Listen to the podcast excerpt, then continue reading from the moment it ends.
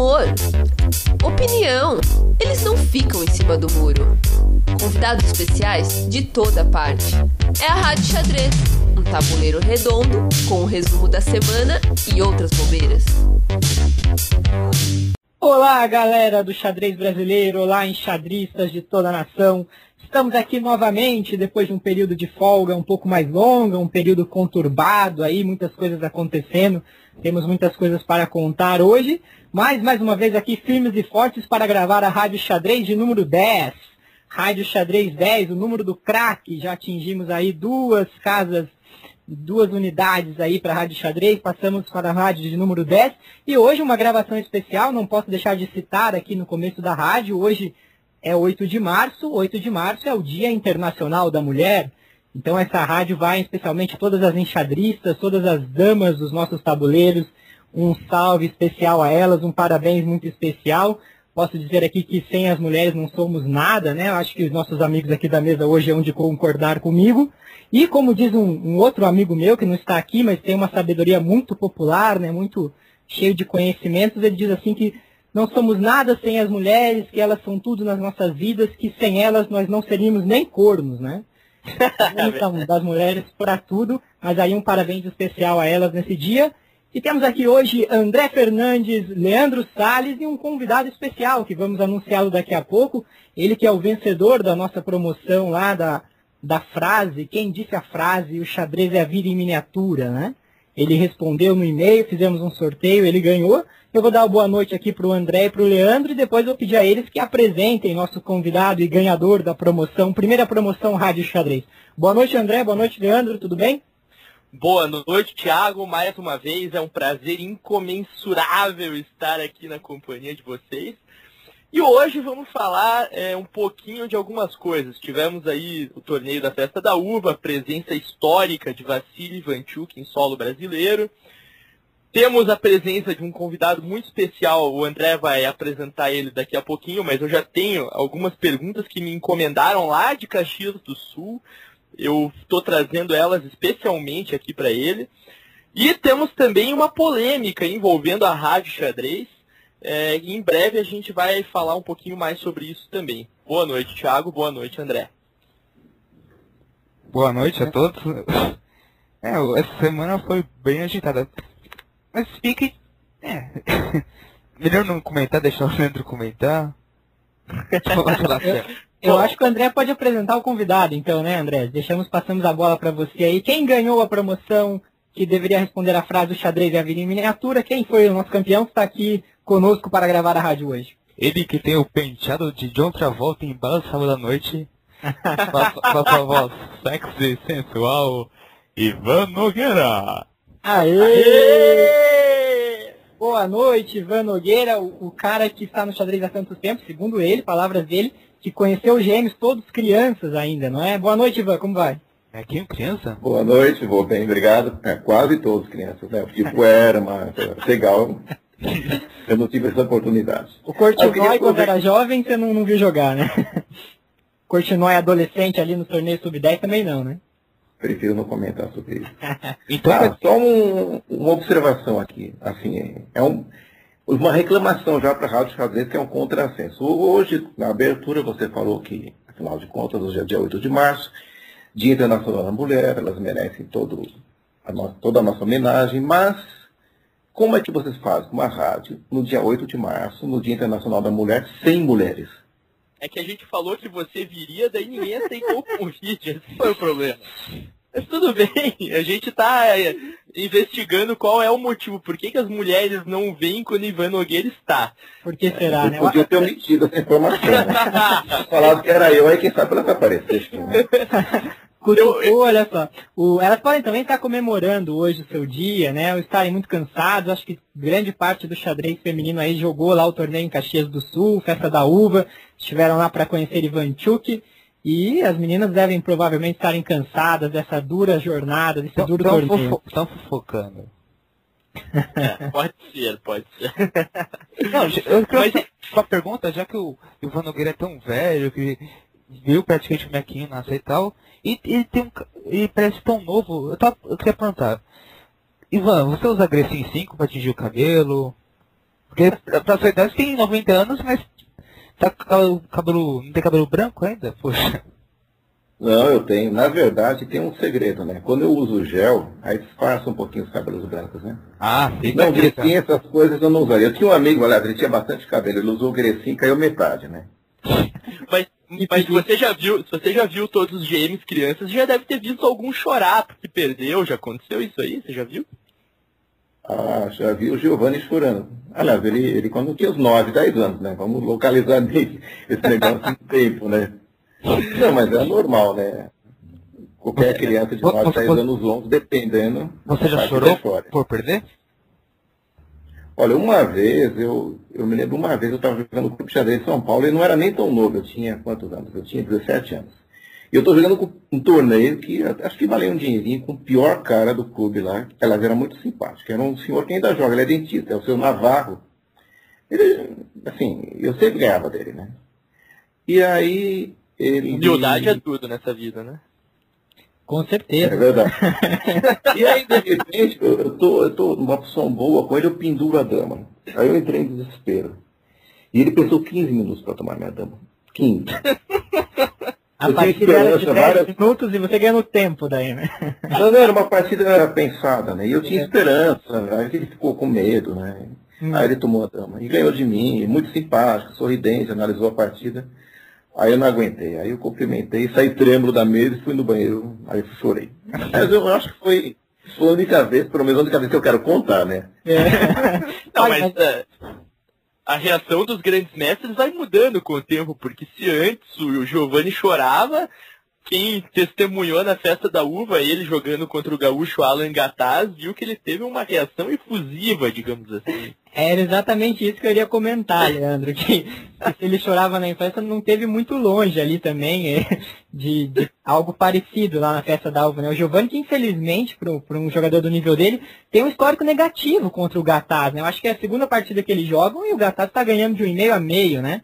Uma vitória e um empate aí, né? Para quem conseguiu ver uma foto aí dessa partida lá no Twitch Peak, lá no Twitter do Xadrez Caxias, o Giovanni tá, parece que estava muito ganho na partida e acho que foi por uma questão do tempo ali, não tinha tempo para dar mate, ou levou um perfeito. Eu, eu vi essa foto, ele tinha um final de damas com dois pontos passados numa ala, provavelmente deve ter se apurado. Uhum. E não levou um perpétuo, não conseguiu ganhar. E aí é, o Cacau fica meio chateado, né? É, assim, Ainda mais com gatado, né? Brincadeira. ele, ele, falou, ele, falou, uma palavra que seria censurada se fosse falada aqui na Rádio Xadrez. Né? Mas tudo bem.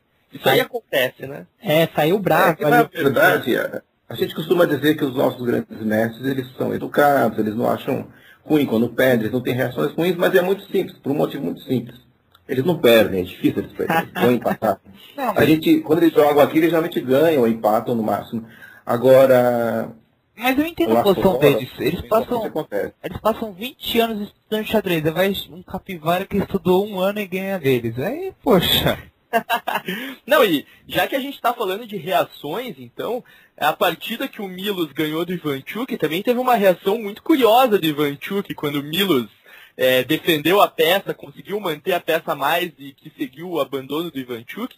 Ivanchuk reagiu como o Kasparov quando vê assim que perde a partida e tal, que fica perdido, faz um gesto com os braços, abre os braços na cadeira, é, percebe que ficou perdido, balança a cabeça e abandona e sai da mesa e tal. E, e dizem, reações... que, dizem que a torcida aplaudiu, né?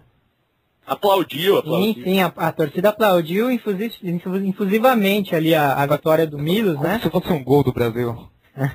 Foi vibrante. Engraçado que eu estava jogando essa rodada um pouco próximo ali a eles e estava praticamente no ping na minha partida e eu não conseguia parar de olhar o telão para saber se o Milos ia ganhar aquela partida do Ivanchuk ou não. Tanto é que perdi minha partida também, mas foi um, atraiu atenção geral ali. Tinha todo mundo concentrado olhando a partida do Milos. O Mequinha eu vi diversas vezes levantar e dar uma olhada lá Milos Ivanchuk atraiu bastante atenção. Mas antes da gente começar a entrar nesses detalhes aí do torneio de Caxias do Sul, Festa da Uva, parece que Leandro Salles tem uma mensagem a deixar aqui na Rádio Xadrez, né? A gente falou um pouco de polêmica aí no começo.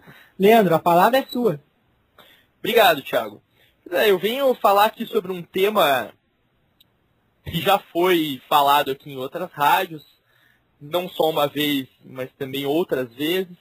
É, Para minha surpresa, eu fui ler hoje à tarde apenas um post no blog Xadrez Underground, que tem como autores é, Guilherme Cirilo e André Salama, tô certo? Tô certo, né? Exato. E o Cirilo é, escreveu um post é, rebatendo algumas críticas que eu especificamente teria feito aqui na Rádio Xadrez ao blog deles. E então eu gostaria de respondê-los é, deixando claras algumas coisas para que não haja nenhum mal entendido dentro do, do possível. É, primeiro, acho positivo esse debate em torno das mídias do xadrez, é, mesmo que seja para ver qual é a melhor, qual é a pior, acho que tudo isso ajuda a divulgar o xadrez como um todo e ao, acaba aumentando o nosso público e a audiência. Porém, é, a crítica que eu fiz, ou as críticas, não foram pessoais direcionadas aos, aos autores do blog. As críticas que eu fiz, quero deixar isso bem claro, foram relativas ao conteúdo do blog Xadrez Underground. Eu nunca tive a oportunidade de conversar com nenhum dos dois, espero que tenha essa oportunidade em breve, até para esclarecer alguns pontos que possam ter ficado aí no ar. Porém, é importante ressaltar para todo mundo que está ouvindo e para e os leitores do blog, para os ouvintes da rádio,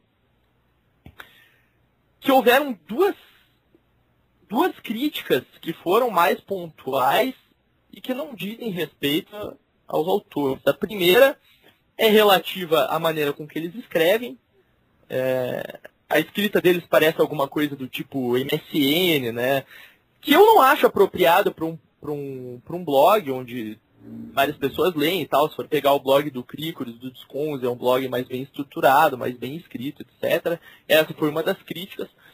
E a outra foi especificamente em relação a uma entrevista que eles fizeram nesse site, que na minha opinião foi um pouco de mau gosto, assim, sabe? Eu pessoalmente não gostei.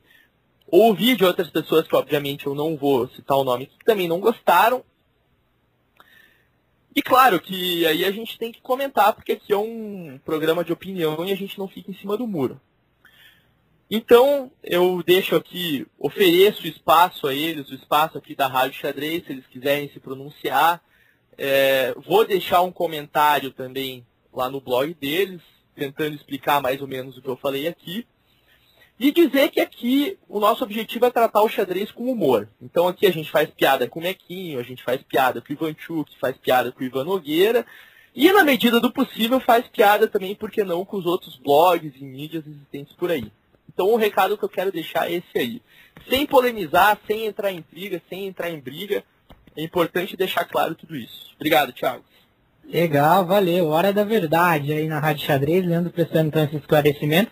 Acho bacana, né? Essa parte democrática aí do pessoal falar de lá, a gente pode responder daqui também. Eu também concordo aí com o Leandro falou, sem ficar mais dando bola para essa celeuma aí que talvez tenha se criado. Eu acho que realmente foram coisas é, pontuais sobre o blog, nada pessoal realmente. Eu conheço o Salama muito pouco, conheço bem menos o Cirilo, também não tenho nada contra eles e o espaço da Rádio Xadrez está aberto aqui. Até se eles quiserem vir aqui falar alguma coisa, ou a gente de repente falar alguma coisa lá no blog dele, eu acho legal isso, a gente poder ter essa interação, esse intercâmbio, né?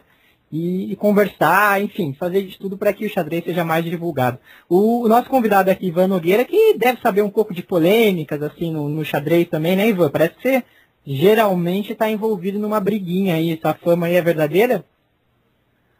Olha, ultimamente eu estou mais tranquilo. Não sei se é porque eu estou ficando mais velho. Mas assim, eu devo admitir que eu gosto de uma polêmica. Quando eu vejo alguma coisa que me incomoda, e assim, eu sinto que eu tenho alguma razão, né?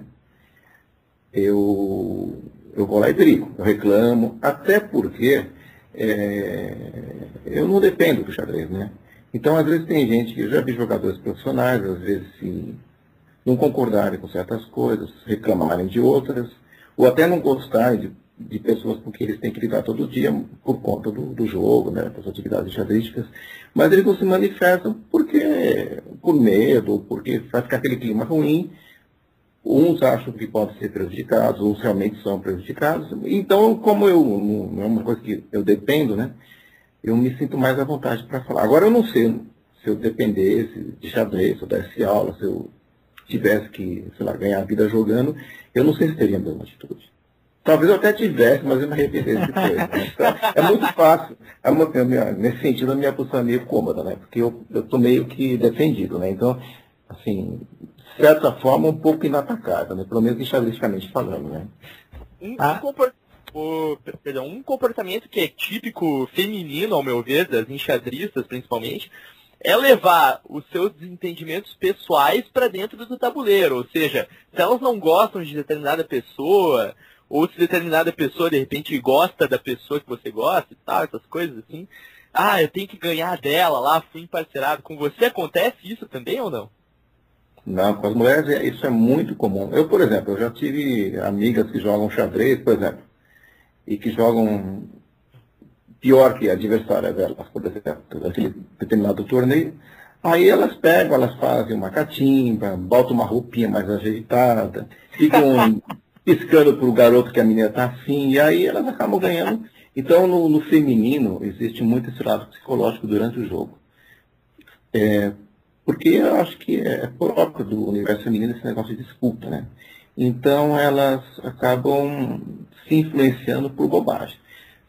Uma das, então, uma das, uma das características é interessante é o seguinte. Você pega uma jogadora, qualquer jogadora brasileira extremamente forte, isso sempre aconteceu e vai continuar acontecendo.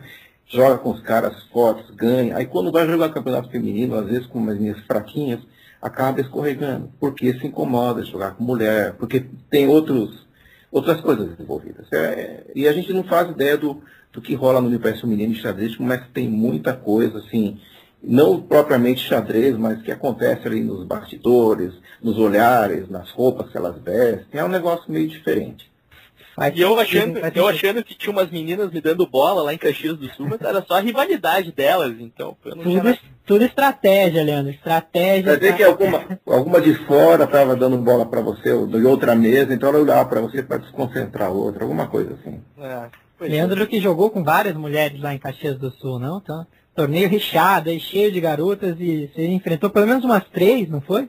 Duas. Pois, Pois é, engraçado é que ou enfrentava mulher ou enfrentava GM2700, né? Então ficou essa coisa meio desequilibrada, mas tudo bem, é que acontece. É, vamos, vamos falar disso ainda, um assunto de cada vez, encerrando primeiro essa pauta sobre é, as mulheres no xadrez, né? Se a gente não entende as mulheres nem, nem na vida, que dirá entender no xadrez também, né? Sabemos muito pouco aí desse universo feminino, estamos labutando aqui, somos eternos aprendizes, né? Querendo saber mais e mais. Mas então, aí também finalizando esse tema de polêmicas, eu acho que com respeito e educação a gente pode conversar sobre qualquer coisa, como um, de uma forma democrática, todo mundo falar e se ouvir. Vamos passar agora as próximas pautas da Rádio Xadrez, explorando aqui nosso convidado Ivan Nogueira. Eu vou pedir para o André Fernandes, que está muito quieto hoje, aparentemente calado aqui na rádio, que faça uma pergunta para o Ivan, então. Ah, então, o Ivan estava comentando que ele não, não leva o xadrez com vida profissional, depende, não vive do xadrez. Então, como que foi isso? Ele nunca pensou em viver do xadrez? O que, que ele trabalha atualmente? Esse, ele tem um nível forte para o cara que não vive do xadrez. Então, como que era? Ele trabalhava, chegava em casa, estudava xadrez. E joga na França, né, André? Então, aparentemente, é. uma situação financeira também muito boa. Não vive do xadrez, deve ser um milionário aposentado aí. Sem dúvida. Com jogando, 90 anos, né? Jogando no exterior aí, curtindo a herança dos avós. Como é e, é essa história? E, e, ele, acho que coloca Botox, porque ele tem uns 90 anos, mas parece ter menos. Cara, mas tá enxuto, né? Mas tá enxutão. É um, é um, é um idoso enxuto. Diga aí, velho. Bom, que é isso, Ivan? Ó, vocês me deixam constrangido. Bom, vamos por, por etapas. É, bom, eu trabalho, quer dizer, eu sou funcionário público, né? Então o pessoal costuma ah, chamar tá funcionário público não trabalha. Na verdade, muitos funcionários públicos trabalham, por exemplo, no Estado, em outros lugares. Eu, infelizmente ou felizmente, eu devo admitir que eu, eu não trabalho muito. Eu sou um funcionário público padrão e quanto a isso não posso reclamar. Inclusive hoje eu estava lá no MSN, lá conversando com o Thiago, eu estava no serviço. Sinceridade é tudo. Atenção, José Serra, Luiz Silva. Temos aqui um funcionário público que admite não trabalhar, hein? Tá, tá explicado de onde ele arranja tempo para estudar xadrez. Eu acho que eu me ferrei agora. Mas aí sobre essa sua participação no torneio lá da França, conta pra gente como é que foi essa ideia de jogar lá e o que, que você traz de novidades aí das terras francesas. Bom, tudo começou é, no ano passado, ou melhor, no ano retrasado. Um dia o Luiz Mar Brito, você conhecer o Luiz Mar Brito, ele tem muitas histórias também. Ele é paraibano, né? agora ele está morando, acho que em São Paulo, ele vai para lá, volta. Ele falou o seguinte, ó, ele já jogou muitos torneios no mundo, já viveu em vários países tal. Segundo o Crico, ele já viveu uns 50 anos, formar todos os, os anos que ele tem em vários países. Mas aí ele falou, Ivan, manda assim, faz o seguinte, você é mestre FIT e o pessoal precisa de bandeira para fazer torneios internacionais, às vezes torneio fechado, eles precisam de bandeira, porque precisa de quatro bandeiras, alguma coisa assim, para para valer títulos de. para valer norma de mestre internacional e também mestre FIT conta para esse efeito. Né? Aí eu comecei a mandar e-mails para alguns torneios que eu achava interessante. Né? Tipo, mandei para Capela Grande, por exemplo. Assim, mandei uns 5, 6 torneios, todos responderam basicamente a mesma coisa. Linares, Coros. Você já foi convidado. não, todos responderam mais ou menos a mesma coisa. Olha, é o seguinte, você é mestre de FIT, então você não paga a inscrição, você paga metade da inscrição e só. Aí eu, caramba, né? Inclusive Capela Grande. Mas isso eu mandei um e-mail em outubro de 2008. E o torneio era em abril, uma coisa assim. Aí quando foi em, em março, no começo de março, eu recebi um e-mail de lá, dizendo o seguinte, olha, é, você é mestre FID e tal, normalmente nós daríamos condições para você, mas nós precisamos de bandeira. Então, se você quiser participar, você tem o transporte do aeroporto até o local do torneio, você tem a hospedagem todos os dias do torneio, com o café da manhã incluído no hotel, e o almoço e o jantar todos os dias e não paga inscrição. Aí eu falei, opa. Aí eu fui. Começou a ficar mais interessante, né? Aí eu fui lá, comprei a passagem, né? E, e fui. A espera deu certo. Não, e é um dos. Eu acho assim interessante, porque é um dos poucos torneios no mundo, talvez o único, que eles dão condições para jogadores. Por exemplo, eu sou mestre filho, mas tem jogadores de um outro país lá que, tipo, era um cara do, da Bolívia, do Paraguai, ou do Afeganistão, e aí os, o cara não tem título, não tem nada, ele tem um rate feed baixo, por exemplo, 1.700, os caras pagam tudo, porque eles sempre querem bater o recorde do número de países inscritos, eu acho que esse ano foram 57, e o recorde é 60 e poucos, então, quando for em setembro e outubro, mais ou menos, o, experimentem mandar um e-mail para lá dizendo, eu sou brasileiro, gostaria muito de participar do torneio, gostaria de saber se tem condições, e de repente o pessoal convida. E, e só tem que pagar a passagem, e paga em 10 vezes. Então, é tranquilo nesse sentido, né? É tipo, não que... achar que eu sou bilionário, a, nada. A, a, gente fala que é da rádio e tal. Boa e, dica, né? É verdade. Não, aí, aí, aí não vamos deixar. Então, o, então esse ano eu fiz, aí, aí eu fiz a mesma coisa quando foi esse ano, né? Eu, eu pus lá no Google Translate, mandei em francês, que francês gosta de francês, né? Gostei muito do torneio, eu fui muito bem recebido, gostaria de Teve algum francês que gostou de você lá? Como é que é? Não, não. Eu mandei em francês o e-mail. Ah, tá. Aí são mais gentis, né? Não, contra o francês ou francês eu não sei. Bom, e aí eles me convidaram de novo. Nas mesmas condições, aí realmente vale a pena. E propõe que os jogadores ó, tentem fazer isso, porque porque a questão é procurar. A gente fica achando que é impossível jogar torneio lá fora, que não vai ser convidado, que tem um problema da língua, tudo mais é tranquilo. Não, é, vai tentando e uma hora dá certo. Mas eles... Você já sofreu, você sofreu muito com esse problema da língua? Depende, né, da, da sua língua ou da língua de outros, né? Porque Olha, o meu inglês disse que é um pouco afiada, né? O meu inglês é meio sofrido, francês menos ainda, espanhol eu consigo me virar, mas mesmo assim eu, eu sobrevivi, né? Então é perfeitamente possível. E lá no torneio, o pessoal entende, né? Você faz para gesto, né? E os franceses usam muito perfume lá ou? Olha, eu não reparei, mas no, no, no, torneio que eu joguei no ano passado o negócio estava bravo. Né? e, e, quantas partidas francesas aí você, você chegou a jogar, enfrentar a francesa ou você jogar a francesa?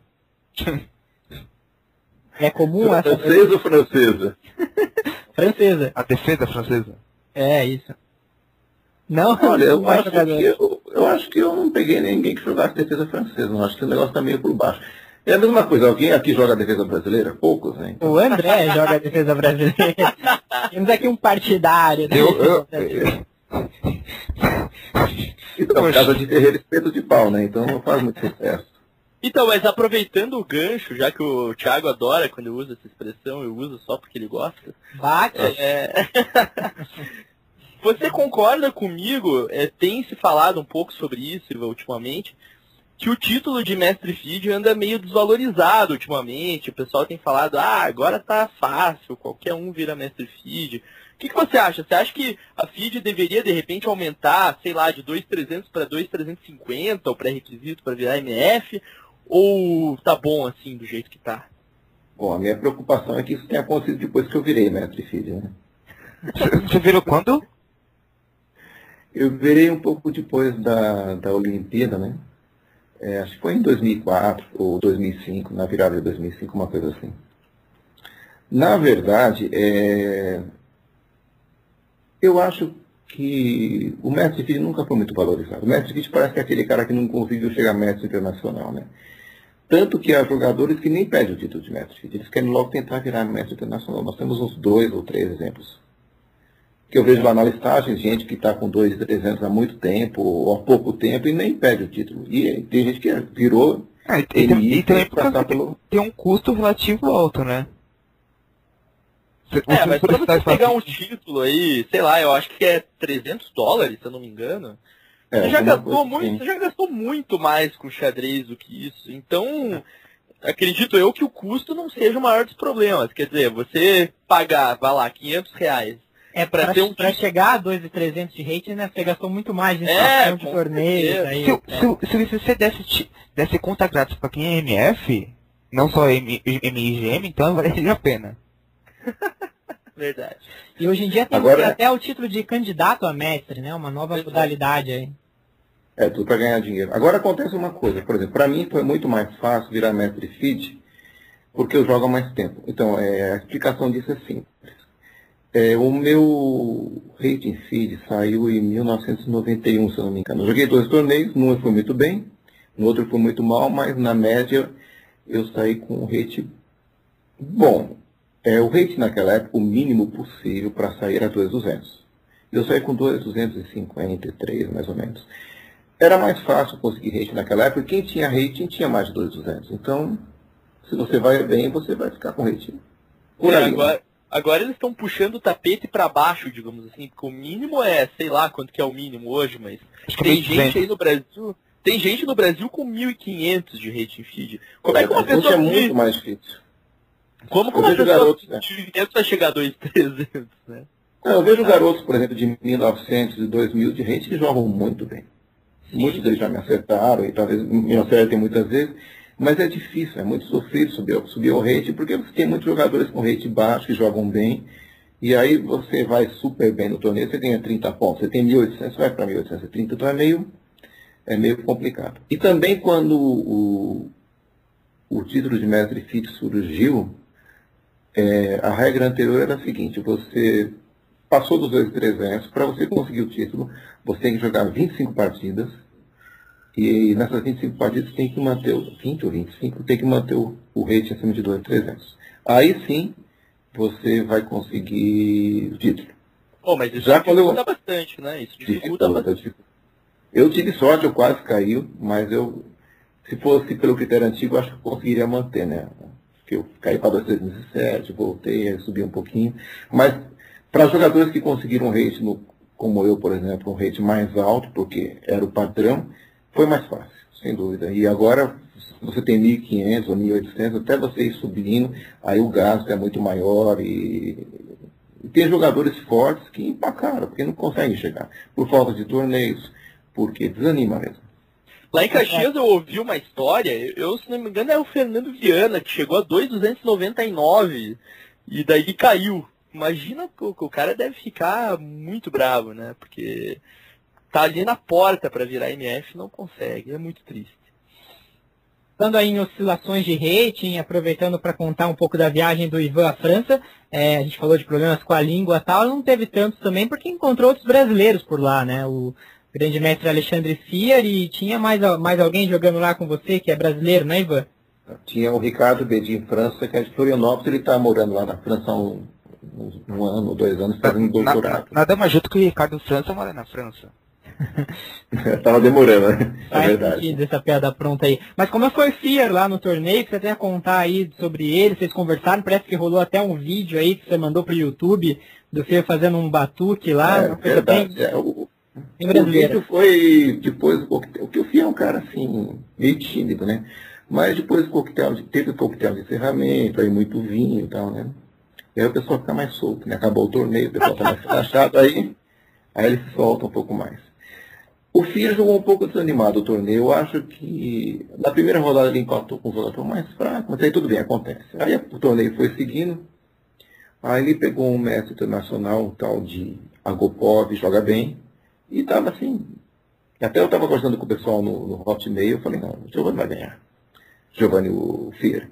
E aí ele tava com pior a mais, eu não sei o que aconteceu, ele não conseguiu ganhar a partida. Aí ele desanimou. Depois ele empatou rápido com um garoto que joga muito bem, mas tinha um rating baixo.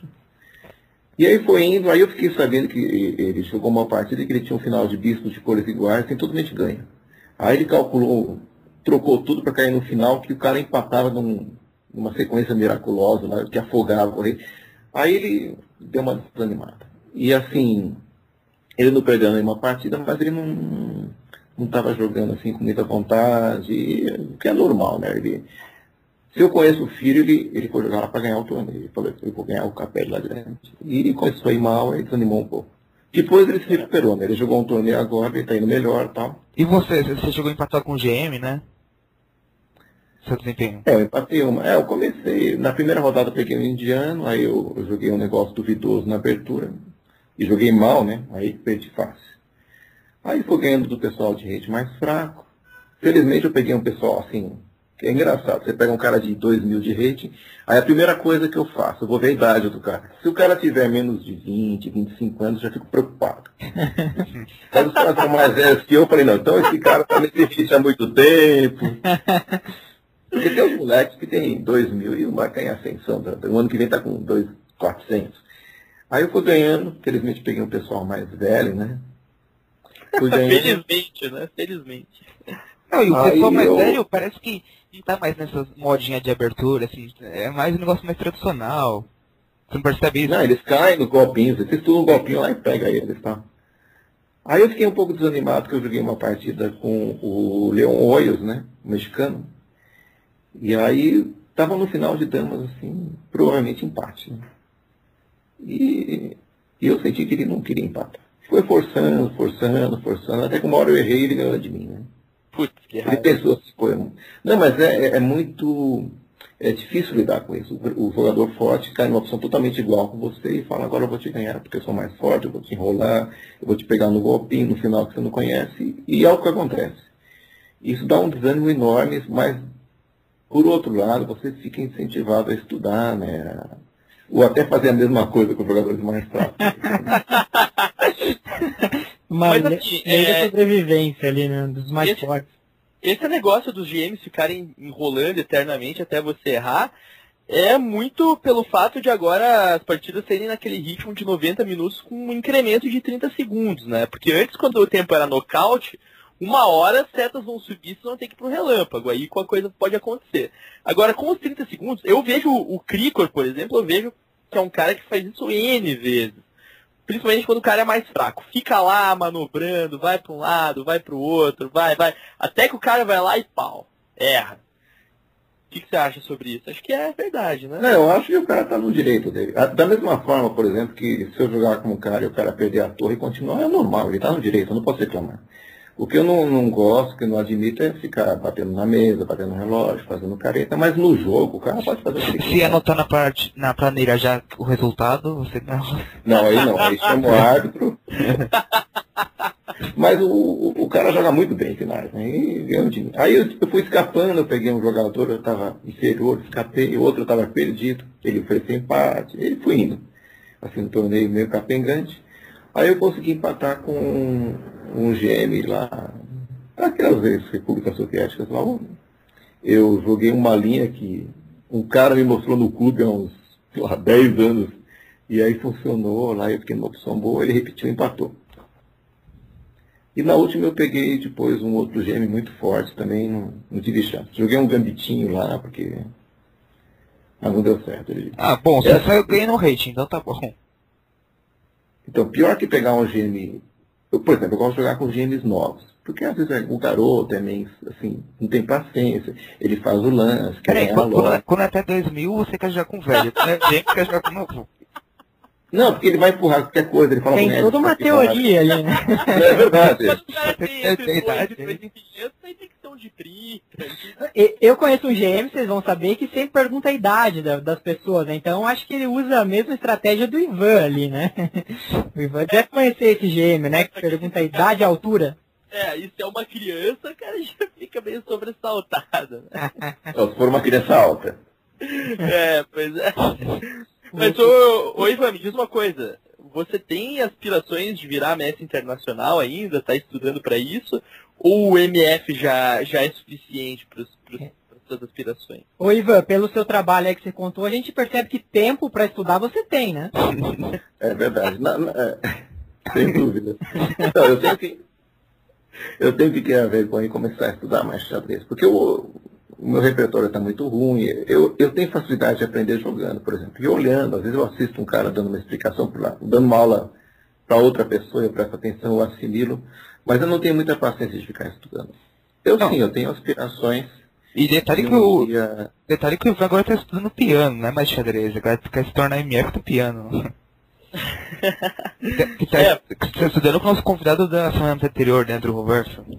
É, ele está falando aí. Neto Verso, ótimo professor, ótimo professor. Ele está falando em, em, repertório, piano, é. vai passar a jogar as aberturas italianas agora, então. Né? Já uma dica para os adversários do, do Ivan. E, inclusive, Não, eu falei com o Roberto, eu preferia muito mais tocar piano bem do que jogar xadrez lá, mais ou menos, porque é uma coisa que pelo menos deleita as pessoas e dá prazer. O xadrez, ele é o piano você não perde uma partida. Você pode barrar uma nota, ficar chateado, mas o xadrez é meio cruel. Assim. Não, e o piano dá mais dinheiro. Qualquer coisa dá mais dinheiro que xadrez. E dá mais mulheres, e dá mais fama, e dá mais blá blá blá. Pode fazer uma rádio piano daqui a pouco. Nós vamos nos focar no xadrez então, e vamos aproveitar que o Ivan está aqui para. Acho que pô, provavelmente você acompanha o xadrez aí nos últimos três quatro anos vai saber que o Ivan jogou uma Olimpíada também aí pelo Brasil, né? Mas se você é novato, a gente também pode contar essa história aí. Queria que o Ivan falasse como que ele se classificou para essa Olimpíada e o que, que ele traz de positivo e de negativo aí de ter participado dessa competição, Ivan.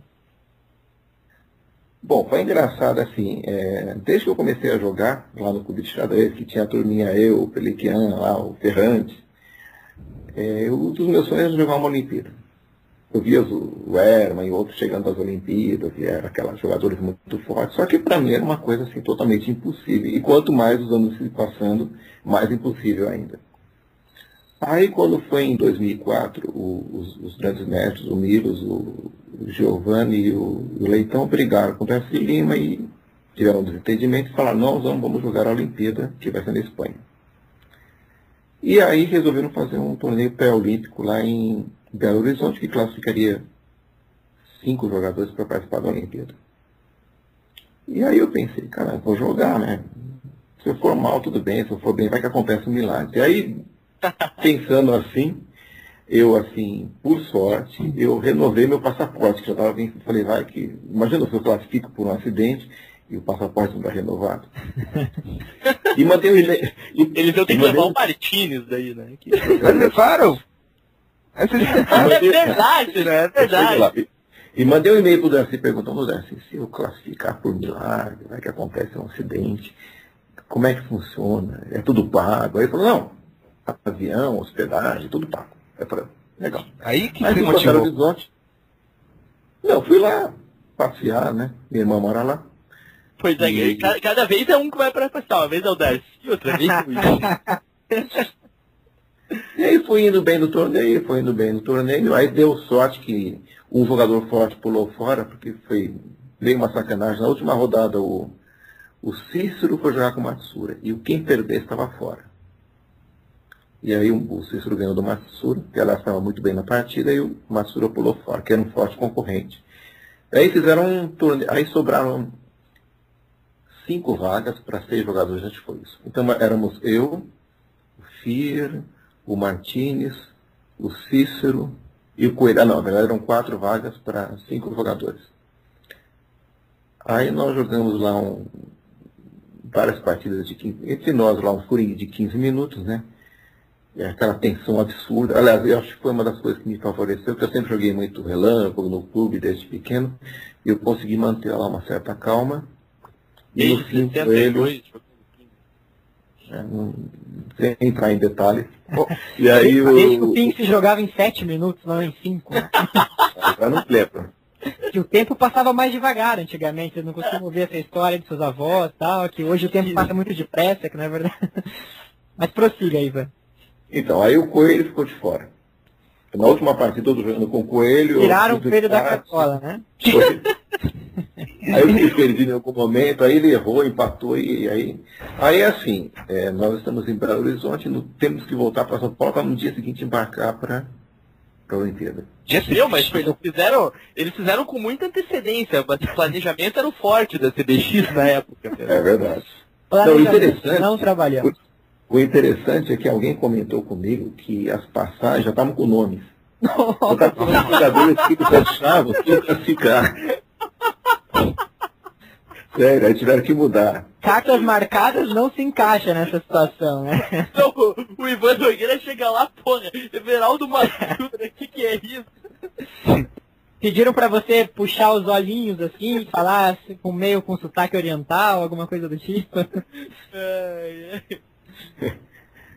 Então, mas aí começou a história muito. Aí começou a parte gostosa. Eu vou chegar no aeroporto, que é o sonho de Pokémon, você chega no aeroporto, por isso que eu entendo esses. Para entender esses políticos que roubam, né? aí você chega no aeroporto, aí alguém chega e te dá passagem. Tá lá a passagem, aí você embarca. Aí a equipe, eu, é, o FIR, que aliás foi muito bom para o FIR, porque ele deu um salto enorme. Dentre a Olimpíada e outros torneios, ele ganhou uns 130 pontos de rede. O Martinez, o Segal como técnico do feminino. uma, equipe, uma equipe bem brasileira, hein? Segal, Martinez. O Cícero. Cia mesmo. E o Mequinho, né? Que é que eu já falei. Né? Uma equipe com interesses variados. é, eu tava lá, eu falei, tudo, eu tô no, no mini open do Clube Xadrez. Eu lá pro lado do Martins, pro lado do Segal. Os 10 pontos de gente estavam custando quanto, hein? Aí nós chegamos lá, né? Aí um ônibus pega todos, todos nós, né? Eu entro no ônibus, aquele monte de grande mestre lá. Tá. Aí chegamos no hotel, eles dão um crachá, aí a gente vai pro quarto, olha. É, e eu vi o pessoal comentando das Olimpíadas que houve depois, a de, da Itália, a da Alemanha, olha, a da Espanha foi melhor assim, os hotéis excelentes, porque lá é um, é um, é um lugar turístico, né? De alto nível. Então os hotéis excelentes, a comida à vontade, tinha paeja, bolos, foi, o, foi a última Olimpíada que o Kasparov jogou também, né? Não, ele não jogou essa Olimpíada. Ele estava jogando tendo mexe com Kremlin, se não me engano. Ah, assim. tá. Entendi. E muito bom, muito bom. Assim, então o meu sonho era jogar uma Olimpíada, mas não estava no meu sonho ir bem na Olimpíada, para me jogar. Né? Então, talvez por causa disso, assim, eu, eu fiz meio ponto em seis, alguma coisa assim, mas eu podia ter ido um pouco melhor, podia ter feito um em seis, talvez, eu tinha ficado com a partida. Joguei muito tenso, mas eu não estava nem aí, porque era muito bom. Tudo era festa, e tem a emoção de estar vendo aquele monte de gente forte. E, e aí a gente percebe que é muito capivara, muito capivara. A gente é muito fraco sobre a equipe brasileira, essa talvez a mais heterogênea das equipes brasileiras no com certeza numa Olimpíada. De caso você lembra aí que você possa contar pra gente aí dos jogadores, essa convivência entre Mequinho, Fier, Martins, Segal. Não, é um grupo bem variado, né? O pessoal se deu bem, assim, tá. O Mequinho é... só não podia jogar as rodas ímpares. É, o, o Ivan olhava assim, putz, amanhã o Mequinha é de pretas, amanhã eu entro então, porque não vai ter. É, eu falei, eu falei pro Darcy assim, ó, Darcy, você, você me coloca para jogar ou para não jogar, vocês decidem, pra mim já tá bom demais estar aqui. Foi assim, dessa forma. Não, eu não pedi para jogar, não pedi para não jogar e foi me colocando. É, ah, um caso interessante que aconteceu foi assim, um, acho que no segundo ou terceiro dia, o Mequinho vira pro filho e fala assim, nossa filha, o que, que você tem que estar tá calado hoje? Ontem nós conversamos tanto. Aí você olhou para ele assim, tipo, eu não estou te entendendo, né? Aí eu ah, não, eu, eu que fiquei falando. e aí, mas ô, ô Ivan, conta um pouquinho pra gente, parece que você recebeu algumas encomendas aqui antes de ir pra Olimpíada, é, de um amigo seu gaúcho, como é que é, ex-presidente da Federação Gaúcha, e parece ah, essa história, não, não foi, é, não, não recebi encomenda. Ah, deixa eu contar essa história. Foi assim, lá na Olimpíada, o pessoal ficou em quartos, dois a dois, tirando o Mequinha, que sempre faz questão de ficar sozinho no quarto. E eu fiquei no quarto com o, na época, o presidente da, da, da Federação de de Xadrez, que era o, ai, qual é o nome dele, o, relembre a memória. Se você ficasse com o Martins, você ia ficar com medo de dormir? Não, tirando que o Martins conta demais. Bom, agora tem o branco. Você se lembra o nome do, do, do presidente lá da, da, da, Federação Gaúcha? O. Ah, Leandro. Sei, claro, o Aragão. Isso, o Aragão. Isso, o Aragão. Aí eu fiquei no quarto. Com o Aragão nós dividimos o quarto e tal. É, ele é brincalhão, todos nos demos bem e tal. É, aí acabou o torneio, acabou a Olimpíada. E nesse meio tempo em que houve o torneio de xadrez, ele foi juntando, tipo assim, tinha os boletins que ele estava. Ele era o, o, técnico da equipe, né? O, o chefe lá da equipe. Então ele foi juntando alguns boletins, alguns CDs. Engraçado, sabe, só, só, te interrompendo um pouco, uma das perguntas pro Pablito, quando ele veio para a rádio, eram os critérios que a CBX usava para escolher técnico, escolher jogador. E parece que esses critérios vêm mudando Olimpíada a Olimpíada, né? Engraçado. Não, nessa foi o Segal como técnico, um como capitão, outro como preparador físico, outro como massageador. Tem uma equipe completa. Olha, ah, sempre, sempre, que eu saiba, sempre foi político o critério. Sempre. Eu não sei, eu acredito, espero que as próximas Olimpíadas eles coloquem, por exemplo, um técnico feminino que o cara realmente dê apoio, inclusive quando as meninas perdem, ficam chateadas, que acompanhe as partidas, mas e que eu saiba, em todas as épocas, sempre foi político. Eu acho que, inclusive, com outras equipes, tirando as equipes assim, muito fortes, que eles eram realmente técnicos, assim, para auxiliar os jogadores, para incentivar. Só, só um momento. Bom, mas... o, o de, de dar apoio aí, eu acho que o Leandro está interessadíssimo, né? É, o, isso, isso que eu falo, o Pablito, você pode chamar o Leandro Salles, ele pode dar apoio para as meninas, tudo. É, eu, eu acho o seguinte, sabe, um recado aí pro Pablito, então, eu acredito que as próprias meninas não vão ter objeção nenhuma com a minha ida Então eu preparo as aberturas, levo elas para passear, não tem problema nenhum, tá? E se o critério for político aí, eu me dou muito bem. Conversa. Pois é, pô, é. Fabio. Pô, mas, então, deixa eu, Ô, só continuando a história. Encerra essa história é. aí do Aragão que a gente está curioso aqui. Bom, resumindo, ele juntou uma série de também tinha uns jornais, algumas outras coisas. Aí no último dia, acabou a Olimpíada, eu, eu vou pegar um avião, eu vou para Madrid visitar meu irmão que mora em Madrid. E chegou a, a, mulher do Aragão e eles iam fazer ainda um tour pela Europa. Aí o Aragão chegou para mim e falou, Ivan, me deu um pacote pardo, assim, tipo, meio quilo. E pacote falou, pardo! Ivan, você faz o favor para mim. preconceito racial, hein? A minha, a minha mala tá muito cheia, você, você leva esse negócio para mim, você manda pelo correio? Aí eu peguei assim, depois eu pensei, caramba, mas, pô, é, que folga, né? Eu pensei, tipo, assim, ia levar, mas tudo bem. Aí eu peguei, eu coloquei dentro da minha mala e, e assim, como era um, um, um, voo dentro do próprio país, era 20 quilos o peso máximo permitido, quase estourou, acho que deu 19,8, eu ainda tive que, que levar alguma coisa fora, tirar, tirei um agasalho, levei na mão, e aí viajei com o pacote. Aí eu peguei, gritei minha mão, voltei com o pacote, cheguei aqui, aí eu pensei, caramba, eu não vou mandar esse pacote para o SEDEX, né? Eu vou mandar para o cara nem me deu dinheiro para mais, tudo aqui. Não faria diferença. Eu mandei para uma carta comum. Fiz um correio e mandei. Ele tinha um endereço. Ia demorar aí, para chegar, mas... Bom, aí parece que o pacote não chegou. E aí ele falou, Pô, você não mandou um pacote, então manda o comprovante. Eu falei, você mandou esse comprovante, eu joguei fora. Eu queria me livrar logo desse pacote e atravessei o continente com ele. Não, e aí, comprovante. Eu falei, eu mandei, ele falou, não mandou, mandei, não mandou. Aí, de repente, o, o Crico chega para mim, velho. O Aragão tá cobrando um pacote que você mandou. O Mequinho. O Mequinho mandou um e-mail para mim, o Aragão perguntou do pacote. Aí passou um tempo assim, assim, depois de alguns meses.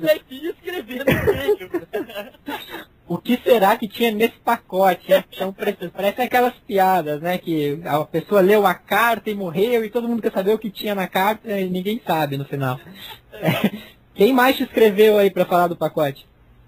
Não, depois de alguns meses ele mesmo escrevia assim, pô, Ivan, eu achei você um cara tão legal, você bom uma Olimpíada, eu nunca pensei que você fosse estelionatário, e assim, né? Desse jeito, né?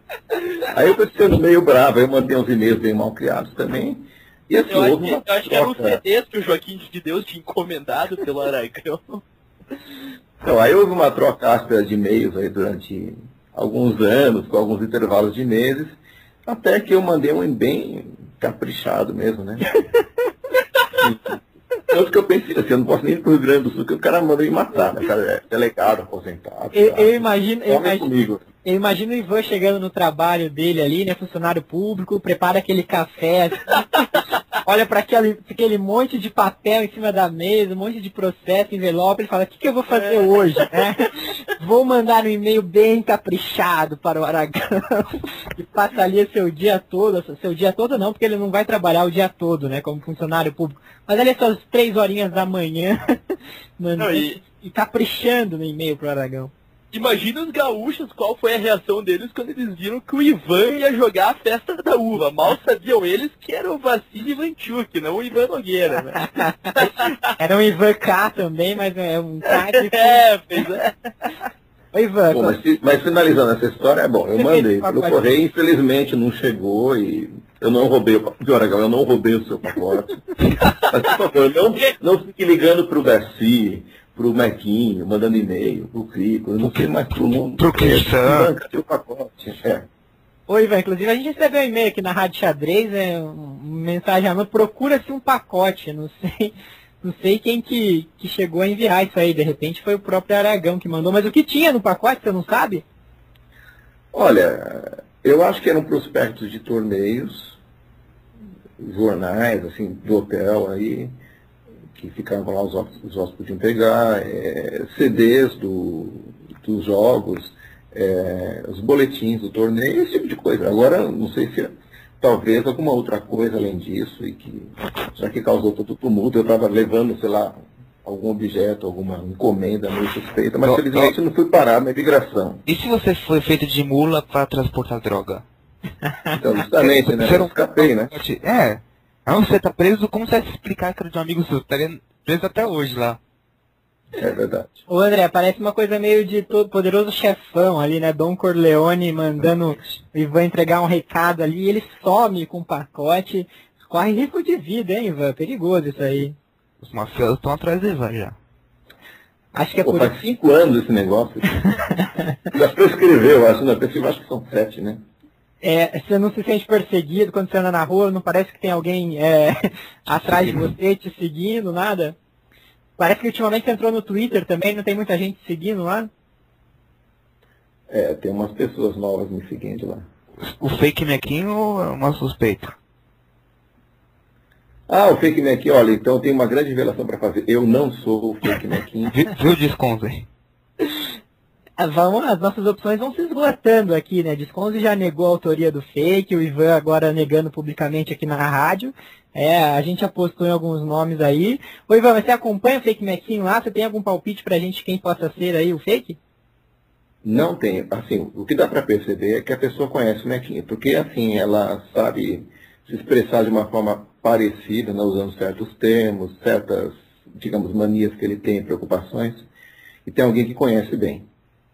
Mas eu, assim, não saberia dizer quem poderia ser, não. Mas, assim, eu não faria um fake desses, porque eu acho que, eu não sei se o, o Twitter é uma coisa, assim, é, é um site, não é, do, não é no Brasil, aqui eles têm um acesso, tudo, mas, assim, eu acho perigoso, o cara, o Mequim vai na delegacia de informática, por exemplo, se ele se sente ofendido, e eles acham o IP da pessoa e pode ser processado a pessoa. Então eu não faria uma coisa dessa porque eu acho que tem uma certa ilegalidade ou, ou em algum momento eu poderia ser processado por isso. Então eu prefiro, quando eu reclamo, quando eu faço as, os meus barracos, fazer assim, colocando minha cara mesmo, não de esconder atrás de alguma coisa, para evitar problemas. Tá certo, assumindo aí publicamente, né? A gente que está é, lançando a campanha aí, né, para o Fake Mequinho ser, é, dar uma entrevista aqui na Rádio Xadrez, a gente já colocou à disposição, a gente muda a voz, faz uma coisa meio diferente para ele aparecer, porque a gente quer ouvir também aí esse outro lado, esse cara que já assumiu no Twitter que é fake, né? Que já tá meio. Tá que aliás, o, o Mequinho verdadeiro, assim como o amigo do Ivan, né? Mandou e-mail para o Darcy, mandou e-mail pro Fresco, mandou e-mail para todo o GM, para todo mundo. Quanto ao fake. O Mequinho real lá na festa da uva. Acho que o Leandro pode comentar um pouco aí pra gente, né, Leandro? A entrevista que a gente fez com o Mequinho, daqui a pouco vai, vai lá pro blog Vida em Miniatura. É a primeira entrevista em vídeo aí da Rádio Xadrez, mas podia, podia dar uma palhinha aqui pra gente do que, que o Mequinho falou, né? Bom, o Mequinho, para minha surpresa, foi bem acessível, falou prontamente que daria entrevista se fosse breve, porque ele estava se concentrando entre eu, as rodadas. Eu acho que ele te achou bonitinho. Ah, bom, não sei. Eu sei que é aquele todo, estilo todo peculiar do Mequin, vestido praticamente com uma roupa de padre, e falou que o torneio era muito duro, que ele já sabia disso antes de jogar.